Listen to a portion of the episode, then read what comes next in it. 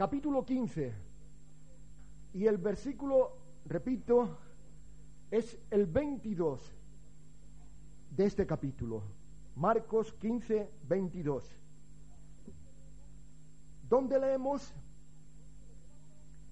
y le llevaron a un lugar llamado Gota, que traducido es lugar de la calavera.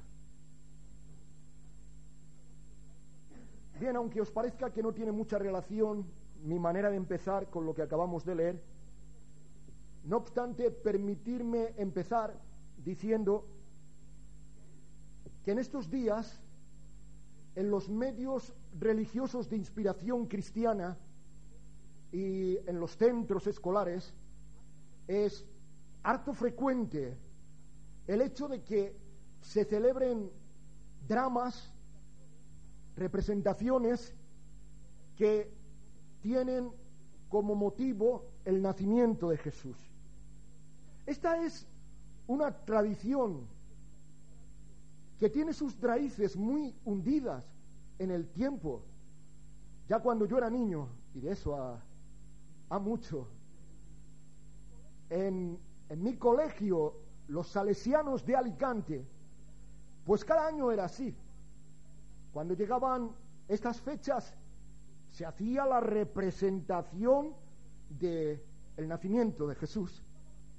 Y cuando llegaba la Semana Santa, entonces se hacía otra representación, claro, en este caso relacionada con la pasión, como cada año ocurre también en Esparraguera, la pasión de Esparraguera, todos sabemos que es bastante famosa. De manera que, como podréis comprender, para mí esta tradición, esta costumbre, ni me sorprende, ni me resulta en absoluto nueva.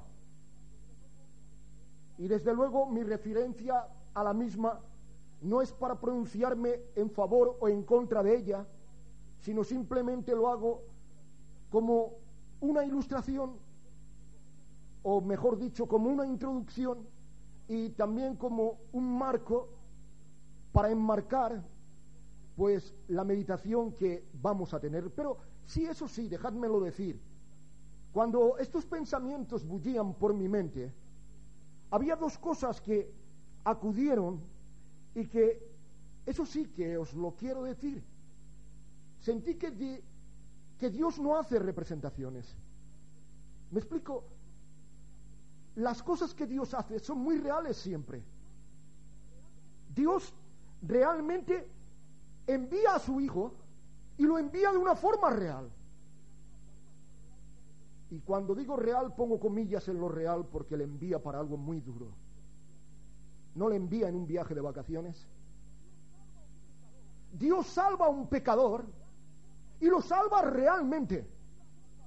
Dios nos da su palabra y su palabra no es mera literatura, es palabra viva, lo cual quiere decir que está rebosante de espíritu y verdad. De manera que las cosas para Dios siempre son muy reales.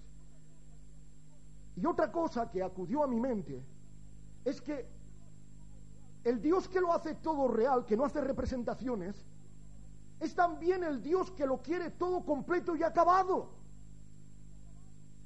Y esto yo creo que lo podemos comprender. Nuestro hermano trabaja en el teatro y yo no sé si la función que él hace tiene dos, tres actos, pero estoy seguro que iría muy poco público a verlo. Si hicieran un acto hoy y el siguiente acto fuera dentro de dos o tres meses o dentro de seis, la gente diría yo, yo voy, lo veo completo o no lo veo. Pues exactamente lo mismo y mucho más pasa con la obra de Jesucristo. En la obra de Jesucristo no puede ser en absoluto desasociado nada del resto, porque cuando tal se hace, hay una mutilación que puede tener resultados, pero que muy negativos. Veamos la ilustración de lo que quiero decir. Es verdad, el mundo entero acepta como suya la Navidad. Ayer yo estaba asombrado de ver a Yasser Arafat, que es musulmán, diciendo que iba a celebrar la Navidad. Me quedé boquiabierto. Pero bueno, no sorprendido porque esto lo veo continuamente, no se necesita recurrir a este señor. Lo que sí que me viene a la mente es la pregunta, ¿vale? El mundo entero hace suya la Navidad, la adopta, es nuestra, pero ¿hacen lo mismo con la cruz? La Biblia a lo menos dice que no. Porque la Biblia, según la pluma de Pablo declara en 1 Corintios 1.18, dice, porque la palabra de Dios perdón, porque la palabra de la cruz es locura a los que se pierden, pero a los que se salvan, esto es, a nosotros, es poder de Dios. O sea, Pablo declara tácitamente, rotundamente, que la cruz, tan solo la palabra de la cruz, es locura para el mundo. No es algo tolerable, aceptable, locura Palabra tremenda. Si nos pusiéramos en serio a analizar este texto, podríamos descubrir muchas cosas. Podríamos ver que en principio nos sugiere que en el nacimiento de Cristo hay solamente la primera etapa del camino para llegar a la cruz, pero que la meta es la cruz, que lo importante del camino no es el pesebre, sino la cruz. En cuanto a nosotros los hombres, muestras que solamente los que llegan hasta la cruz son los que tienen derecho a alegrarse con el pesebre. El resto no, porque se podría alegrar el reo del nacimiento o la llegada del juez que va a condenarle, porque Cristo o es Salvador o es juez. Herodes es el personaje tétrico que quiso terminar con la vida de Jesús matando a los niños de dos años para abajo. Su maldad es indescriptible, pero aunque malvado, aunque cruel, Herodes aparece coherente con su manera de sentir. Él entendía bien quién era aquel que había nacido. Por tanto, no se podía alegrar con su nacimiento como Zacarías porque él no lo aceptaba ni como Salvador, ni como Rey. Manera pues que este texto grita, la cruz es locura para el mundo. ¿Por qué el mundo que se pronuncia de esa manera ante la cruz lo hace de forma diferente ante el pesebre? Pues sencillamente porque el pesebre sin la cruz no está en absoluto reñido con sus patrones, no está reñido con sus pensamientos, antes bien les ocasión de mostrar el espíritu religioso y festivo, porque ambos, ambos son carnales. Y los hijos de Dios tenemos que tener muy claro esto. Así que esta tarde no trato de presentaros nada nuevo, solo quiero poner ante vosotros lo que yo llamaría el drama del Calvario y hacerlo como una función completa, sin mutilación, sin separación, que los mismos espectadores que están en el pesebre estén en la cruz, porque solamente esos tienen derecho, el resto están usurpando. Y quiero deciros que esta obra es una obra en dos actos Así que imaginaros que estáis sentados en vuestra butaca del teatro y que el telón comienza a subirse para dar principio al primer acto. Quiero señalaros, este, este acto tiene dos cuadros. El telón se levanta y una voz dice, y aquel verbo fue hecho carne y habitó entre nosotros. Y quedamos asombrados y decimos, Señor, ¿cómo es posible que tu eterno Hijo se encarnara, viniera a este mundo. Oh maravilla de la gracia. En ella y por ella nosotros también podemos decir como Zacarías, los que hemos pasado por la cruz, y solamente nosotros podemos decir como Zacarías, por la entrañable misericordia de nuestro Dios, con que nos visitó desde lo alto la aurora. El decorado está preparado, las candilejas encendidas, el protagonista acaba de ser presentado, el verbo encarnado. Miremos con atención ese primer cuadro que nos habla de una vida perfecta, que pone delante de nosotros a un protagonista increíble, maravilloso, alguien que cuando le miramos decimos, es como nosotros, como nosotros en todo, es una vasija moldeada con la misma arcilla nuestra, nacido de mujer, hombre entre los hombres, partícipe total de toda nuestra naturaleza. Es un hombre verdadero. Y en este su total participar le vemos no solamente como vasija moldeada con la misma arcilla, sino también como vasija moldeada en el mismo torno. Porque la Biblia declara que el Padre lo moldea en el torno del sufrimiento y la obediencia. Esta mañana la predicación tenía que ver con el libro de Hebreos. Pues bien, Hebreos 5, los versículos 7 y 8 dicen, y Cristo en los días de su carne, ofreciendo ruegos y súplicas con gran clamor y lágrimas al que le podía librar de la muerte, fue oído a causa de su temor reverente, y aunque era hijo, por lo que padeció, aprendió la obediencia. Y aún más, el autor de Hebreos dice que fue probado, probado en todo, como nosotros, moldeado de verdad en el mismo torno. Dice, porque no tenemos un sumo sacerdote que no pueda compadecerse de nuestras debilidades, sino uno que fue tentado en todo según nuestra semejanza.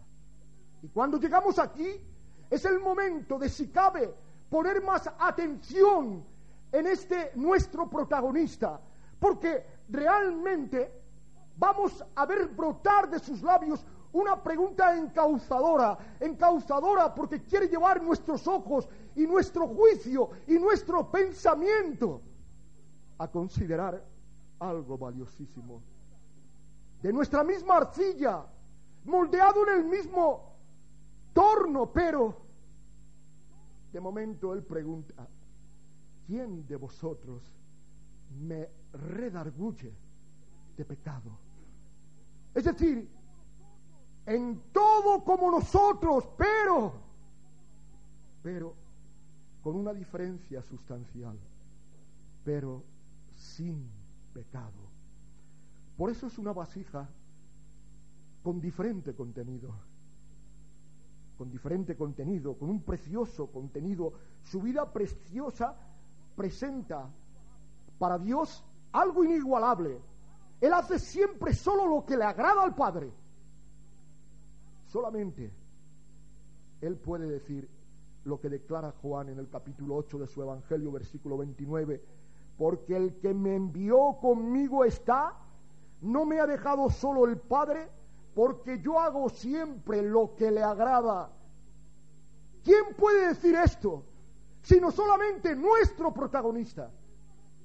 Y por eso es aquel que recibe del Padre el beneplácito expresado varias veces en el Evangelio. Este es mi Hijo amado en quien tengo complacencia. Cuando Dios tiene sed de la bonanza de un hombre, solamente puede llegar a una vasija, la vasija de su propio Hijo. Pero cuando los hombres tenemos a nuestra vez sed de tantas cosas, solamente podemos acudir a la misma vasija de Dios. Él no solamente es un maestro, ni tan siquiera un excelente maestro, Él es el maestro, el maestro del cual podemos aprender cómo es Dios, cómo somos nosotros lo que vale y lo que no vale la pena en la vida. ¿Cómo agradar a Dios? ¿Cómo poder llegar a ser felices? De Él podemos aprender la mansedumbre, la templanza, el valor, la fidelidad.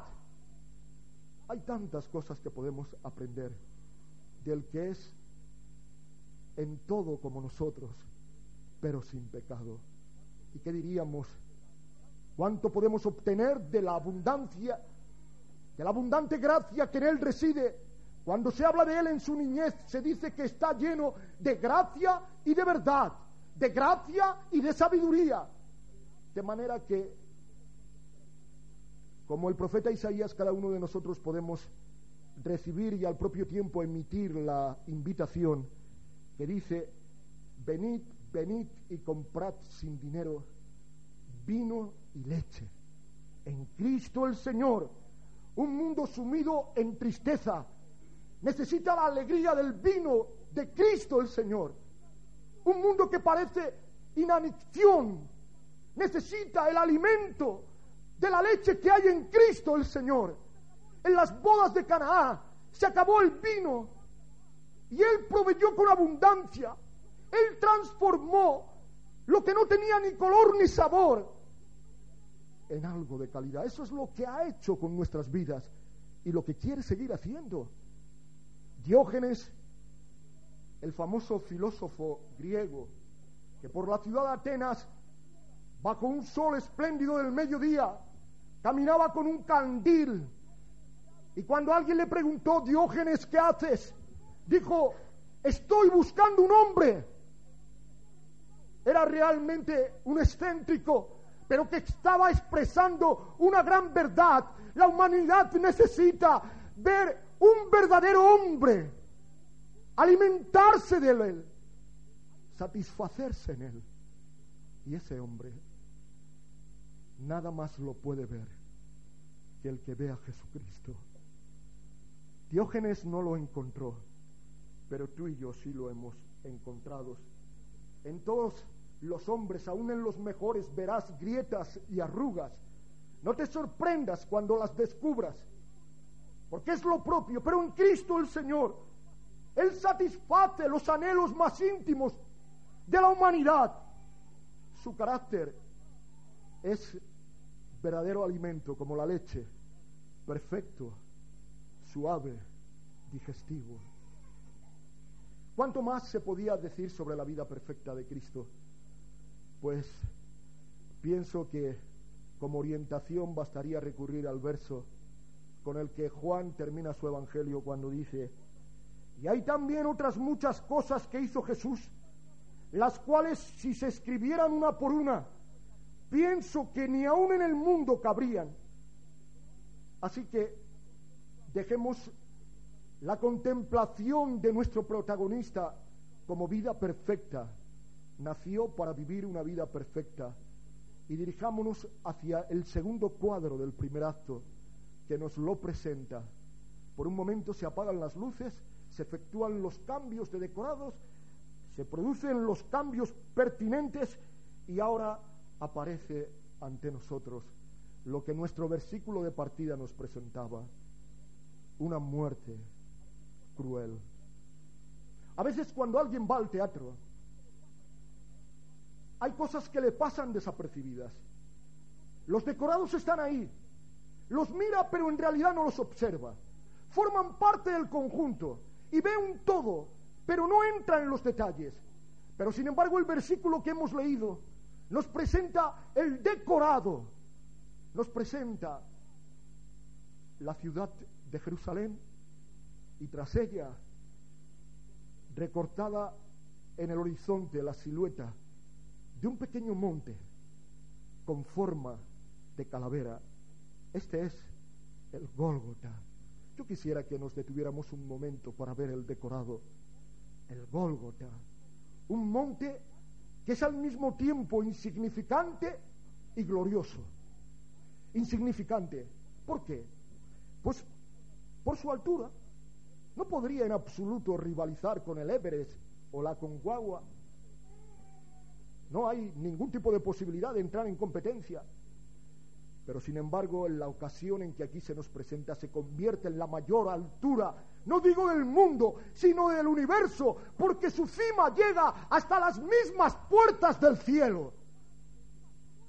Cuando el Hijo de Dios muere allí, golpea las puertas del cielo para que sean abiertas de par en par para nosotros. Aquel monte insignificante en su altura lo es también en cuanto a su contenido, porque en su corazón no hay vetas de oro y de plata, ni de ningún otro mineral. Pero sin embargo, nunca ha habido una acumulación tal de riqueza en ninguna parte del mundo como cuando el Hijo de Dios, pendiendo de la cruz, expira por la humanidad. Allí cuando se abren sus heridas, en realidad se abren yacimientos, no de oro plata corruptibles, sino de vida eterna incorruptible, de bendición, de sanidad, de liberación, de plenitud. Realmente es glorioso el observar a este monte en arameo llamado Gólgota y en hebreo Calvario. Ni ha habido ni habrá jamás otro más alto, ni otro más rico. Es glorioso ese monte por lo que ya hemos considerado. Es glorioso por lo que sobre su cima se desarrolla. Porque sabéis, lo más importante de la obra de Cristo no tiene el decorado del portal de Belén, ni tan siquiera de las calles o el templo de Jerusalén, o los caminos de Galilea, donde el maestro de la vida y de la muerte transita y enseña. Si la muerte no hubiera tenido lugar, realmente todo lo demás nos hubiera dejado sumidos en nuestros pecados. Pero es el Gólgota o Calvario lo que tiene realmente importancia. Allí se está desarrollando un drama que no tiene equiparación posible. Los griegos desarrollan tragedias espeluznantes. Su literatura clásica nos lo enseña. En el Coliseum de Roma, fuertes gladiadores se matan entre sí, pero la lucha, lo que se produce en la cima de aquel monte insignificante y glorioso es algo sin parangón, es algo sin comparación posible.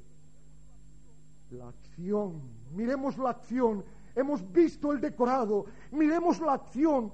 El Gólgota se convierte en una plataforma de gloria donde el hombre perfecto la vasija igual pero al mismo tiempo diferente se convierte en una vasija quebrada, quebrada por la vara de la justicia, que descarga la justa ira de Dios por la condenación y la culpabilidad del pecado. En la cruz, el Hijo de Dios se convierte en siervo herido. ¿Sabéis? El siervo es prefigurado. Yo recuerdo que una de las veces que este verano estuvimos en esos días tan hermosos, alguien me decía el otro día, tengo ganas de que llegue el verano otra vez para que cada sábado podamos salir. Y recuerdo que uno de los días que estuvimos en la torre de nuestra hermana Eugenia, por la tarde tuvimos una meditación sobre el ciervo herido, como el ciervo brama por las corrientes de las aguas, así clama por ti oh Dios, muchas gracias. Así clama por ti, oh Dios, el alma mía. Es, es una anticipación de lo que va a ocurrir en el Gólgota. Desde la experiencia de David, se nos quiere mostrar lo que en el Gólgota se desarrollará como el drama más importante de todos los siglos. Allí nuestras manos le ponen sobre la cruz, esgrimen el martillo, sujetan los clavos golpean frenéticamente porque sobre esa cima del Gólgota el odio humano se presenta más negro que nunca. Pero ¿acaso es crucificado por nosotros? No, lo que le ata a la cruz es su amor y nuestro pecado. No muere como quien no tiene más remedio que hacerlo porque las circunstancias se han vuelto contra él. Es por causa del amor que busca la salvación que el siervo se reduce a la lastimosa condición en que lanza un bramido de sed, diciendo, Dios mío, Dios mío, ¿por qué me has desamparado?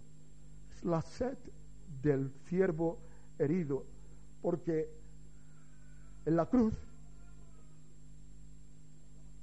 el hombre perfecto, la vasija igual que en todo, pero sin pecado, la vasija rota, el ciervo herido, se convierte en fuente, en agua derramada.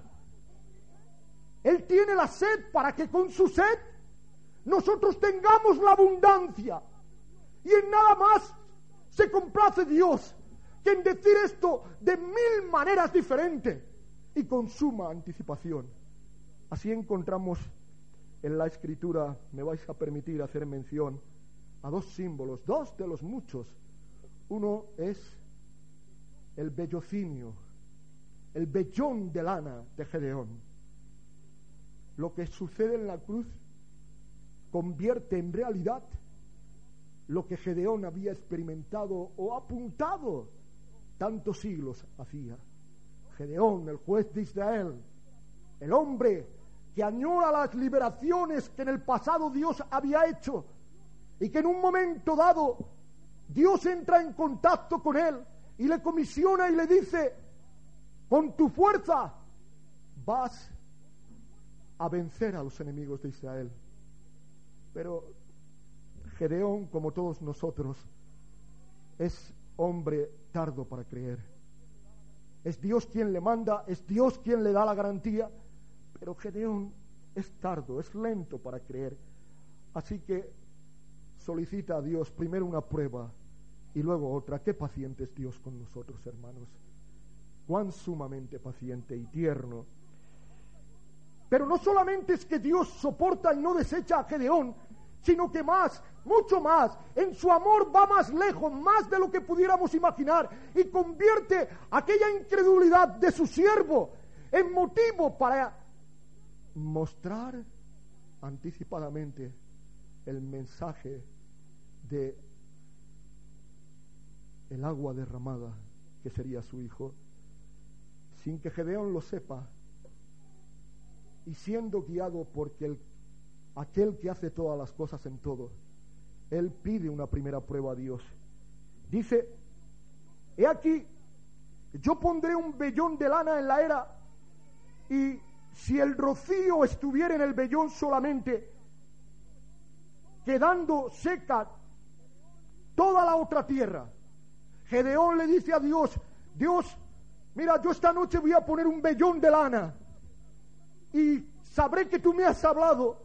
Si mañana cuando amanezca resulta que toda la tierra está seca y el vellón húmedo, mojado, empapado. Aquí está la fuente, el vellón, la lana que habla del Cordero de Dios. Él tiene toda la abundancia de espíritu, lleno de gracia y de verdad, y toda la tierra a su alrededor, seca, árida, quebrada.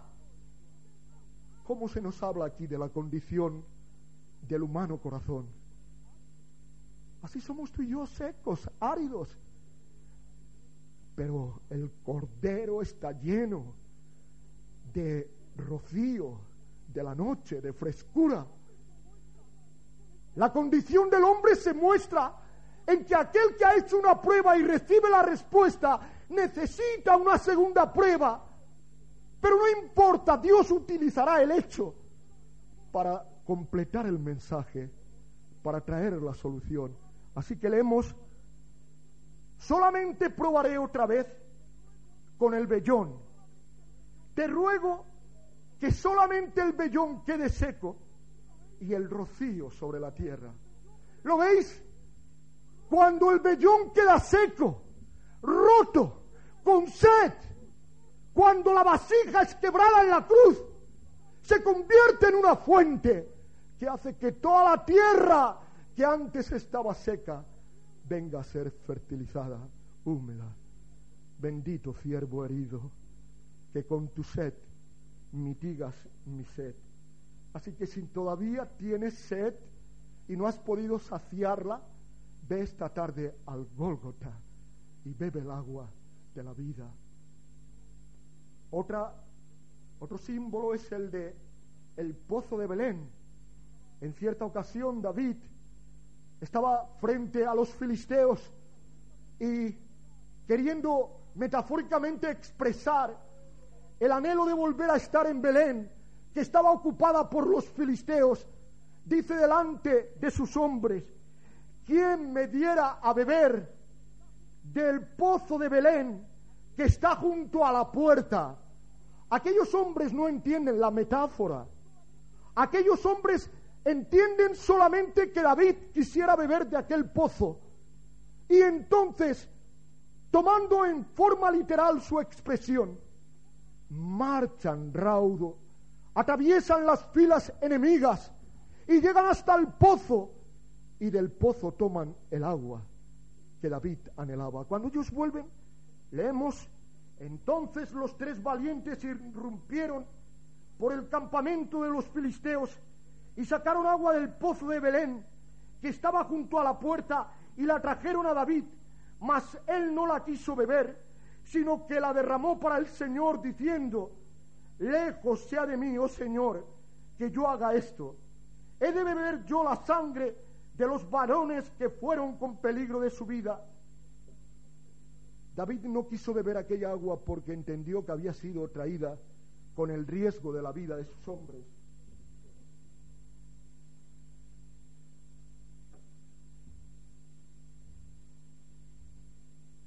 David ofreció esa agua a Dios y con ellos nos quiso enseñar que solamente Dios merece que le dediquemos nuestra vida, nuestra devoción completa e incondicional.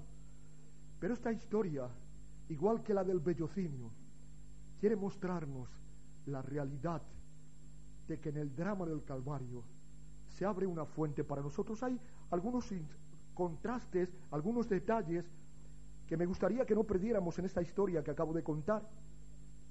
En la historia de David tenemos un pozo junto a la puerta, pero Jesús nace en Belén para ser la fuente y la puerta. En la historia de David tenemos vidas arriesgadas. Jesús no arriesga la vida, sino que la pierde, la pone para que la piedra sea quebrada y de que de la roca mane el manantial de la vida. En la historia de David tenemos a un hombre David ofreciendo lo que otros hombres le han dado. Pero en Cristo, en la cruz, tenemos a un hombre ofreciendo lo que él tiene, ofreciéndose enteramente a Dios, ofreciéndose enteramente al hombre. En la historia de David, un hombre ofrece a Dios, pero en el Gólgota es Dios quien ofrece al hombre el agua de la vida. Tanto amó Dios al mundo que ha dado a su Hijo unigénito para que todo aquel que en Él cree no se pierda, mas tenga vida eterna. Y así, mientras baja el telón sobre el primer acto, los dos cuadros han sido completados.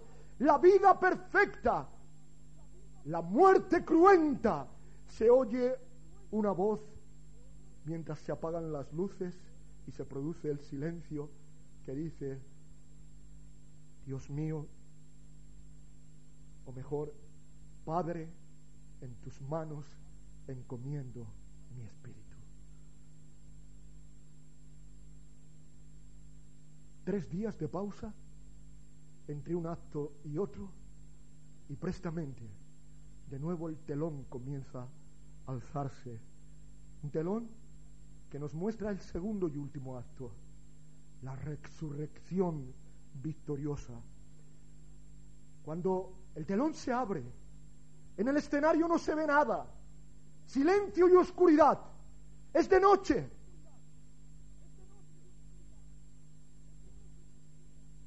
Es una imagen de la condición del hombre, hundido en las tinieblas del pecado, sumido en las tristezas del silencio de la muerte.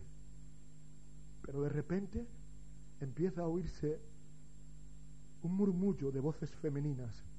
Todavía no se ve su silueta, pero se oyen a unas mujeres que entre sí están hablando y poco a poco, súbitamente, la acción se desarrolla porque donde había oscuridad, empieza a amanecer el sol.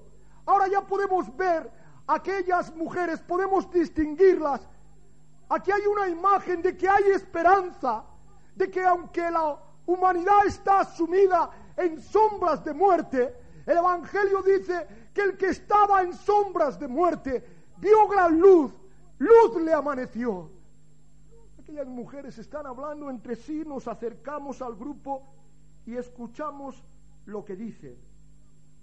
Marcos en el Evangelio capítulo 16, verso 3 dice, decían entre sí, ¿quién nos removerá la piedra de la entrada del sepulcro? Parece que ya han llegado a su destino, pero ¿qué sucede? ¿Por qué están tan asombradas? Miremos atentamente a la palabra de verdad para que nos informe. Y así también en Marcos 16, versículos 4 al 6, leemos, pero cuando miraron, vieron removida la piedra que era muy grande. Y cuando entraron en el sepulcro, vieron a un joven sentado al lado derecho, cubierto de una larga ropa blanca, y se espantaron. Mas él les dijo, no os asustéis, buscáis a Jesús Nazareno, el que fue crucificado. Ha resucitado, no está aquí. Mirad el lugar donde le pusieron. Este es el cenit de la obra, el momento álgido. El hombre que en su vida perfecta había sido vasija con contenido diferente, que en su muerte había sido vasija quebrada, siervo herido, agua derramada, en su resurrección se convierte en paloma blanca del cielo en esa paloma simbolizada por la paloma de Noé. En nada Dios se complace más. Lo insisto, soy reiterativo, pero no me importa. Dios solamente tiene un tema en la Biblia, su Hijo. Así que siempre ha estado hablando de su Hijo. Y cuando Noé estaba en el arca y mandaba fuera a la paloma, estaba hablando realmente del Hijo de Dios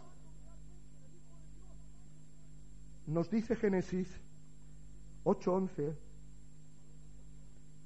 y la paloma volvió a él, y he aquí que traía una hoja de olivo en el pico.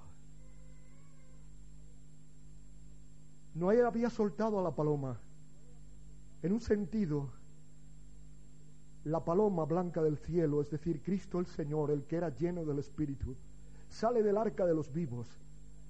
En las aguas del diluvio todo había muerte, solamente dentro del arca había vida. Jesús vuela de entre los vivos, abraza la muerte, pero vuelve al arca, porque ha muerto para resucitar. Y cuando vuelve, trae en su pico lo que proclama su victoria y nuestra paz, el olivo el símbolo de victoria, el símbolo de la paz. Él ha vencido a la muerte. Y tú y yo, por ese motivo, podemos tener paz. ¿De qué nos serviría el Belén sin la cruz?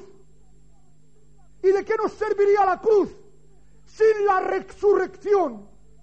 La cruz es el pago la resurrección es el recibo emitido por la justicia para decir el pago es suficiente y por tanto con justicia se extiende el perdón y la vida eterna, no para los que cantan villancicos, no para los que adornan sus casas, para los que a los pies de la cruz han abierto su corazón y han dejado que la sangre los limpie.